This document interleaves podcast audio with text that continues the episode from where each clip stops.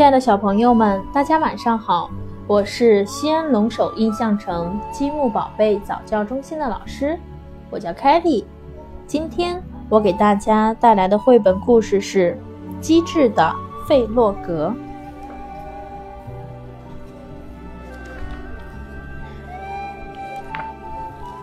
这一天，天气晴朗，风从森林深处吹了过来，路旁的野花飘散出一阵阵香味。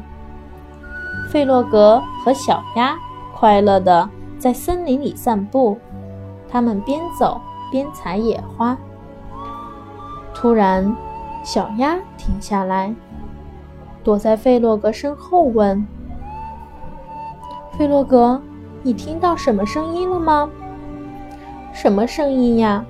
费洛格问他。我好像听到了雷声。小鸭有点害怕。我什么声音也没听到。费洛格说：“你看，天空湛蓝湛蓝的，怎么会有雷声呢？”这时候，狐狸突然从树后面走了出来。那不是雷声。他不怀好意的笑着对小鸭说：“那是我的肚子咕噜咕噜叫的声音。”嘿，是狐狸呀！菲勒格说：“你好吗？”“我很饿。”狐狸答道。“我在前面不远的地方看到了一些可爱又美味的蓝莓。”费洛格指了指不远处，狐狸才不想吃蓝莓呢。他撅了撅嘴：“我想吃可爱又美味的小鸭。”小鸭吓得眼睛睁得大大的。哎，真是太可惜了。费洛格转身对小鸭说：“小鸭今天不舒服。”“是的，是的。”小鸭赶紧捂着肚子回答：“我吃蓝莓吃的太多了，真倒霉。”狐狸皱皱眉：“我可不喜欢病殃殃的味道。你赶快回家吧，要快快好起来才行。”小鸭站在费洛格家门口跟他道谢，他很害怕狐狸，愁眉苦脸地说：“唉。”明天狐狸来了，我该怎么办呢？别怕，你先回家吧。费洛格安慰他。明天一早我就来找你，然后我们再想办法。第二天，他们刚出家门，就看见了守在森林边上的狐狸。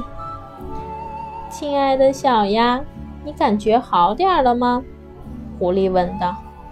更好好一点了，小鸭哆嗦着回答：“你们要去哪儿呀？”狐狸紧紧地跟在后面。我们正要去参加小猪的生日庆祝会呢。菲洛格回头望了望狐狸，狐狸的眼睛正冒着光呢。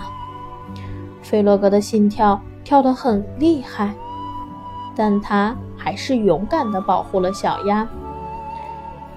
小猪是不是又胖又可爱的那个？我跟你们一起去。狐狸说。费洛格和小鸭提心吊胆地向小猪家走去。走了一会儿，前面出现了一条河。费洛格和小鸭互相看了一看，然后扑通。一声跳进了河里。嘿，你这是干嘛呀？狐狸叫道：“我可不会游泳。”费洛格和小鸭来到了小猪家，把事情的经过告诉了朋友们。狐狸挺聪明的，可是它老是肚子饿。老鼠想了一会儿，我有办法了。第三天早上，他们开始行动了。费洛格拿着一根长长的绳子，老鼠和小猪扛着铁锹。他们在上次遇见狐狸的地方停了下来。菲洛格指着地面说：“我们就在这里挖吧。”老鼠和小鸭互相轮流挖了起来。不一会儿，就挖了一个很深很深的坑。费洛格和小猪在坑上面铺了一层树枝和树叶。现在，我。和小猪、老鼠要躲起来了，你留在这里跟狐狸打招呼，把它引过来。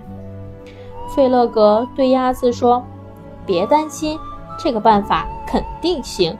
以后你再也不用怕狐狸了。”过一会儿，狐狸真的来了，它饥饿无比地看着小鸭。“嘿，狐狸！”小鸭镇定地说：“你好吗？我我饿得要命。”狐狸大声叫道。费洛格和朋友们躲在树后，紧张地看着。他们的办法能成功吗？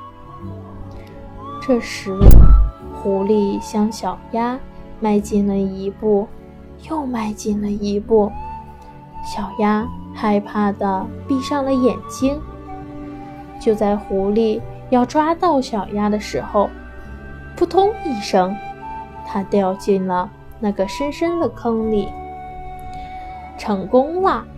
这只笨狐狸，坑底传来了狐狸痛苦的呻吟声。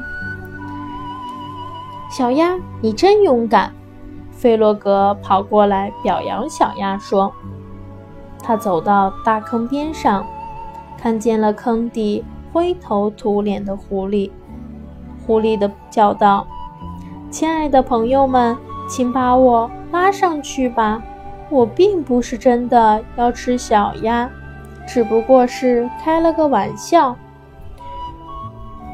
如果我把你拉上来，你能保证不吃我吗？”小鸭问狐狸。真的，真的，我发誓，我再也不吃小鸭了。狐狸连忙回答：“那好吧。”小鸭点点头，把它从坑底拉了上来。把狐狸弄上来可真不是一件容易的事儿啊！他们拉呀拉，总算把狐狸拉上来了。为了安全起见，小鸭站在朋友们的后面。狐狸走过来，对小鸭感激地说：“谢谢你救了我。”突然，他在小鸭面前单腿的跪下：“你愿意跟我结婚吗？”小鸭听了吓了一跳，这可比要吃了它还震惊。他慢慢的说：“我不愿意，因为你们狐狸实在太爱吃鸭子了。不过我们可以做朋友，只要你跟我保持一定距离就行。”于是，狐狸只好走过桥。他觉得自己的诡计没有得逞，只好走回他自己的家，那才是他。应该待的地方。好了，小朋友们，今天的故事讲完了，我们下次再见吧。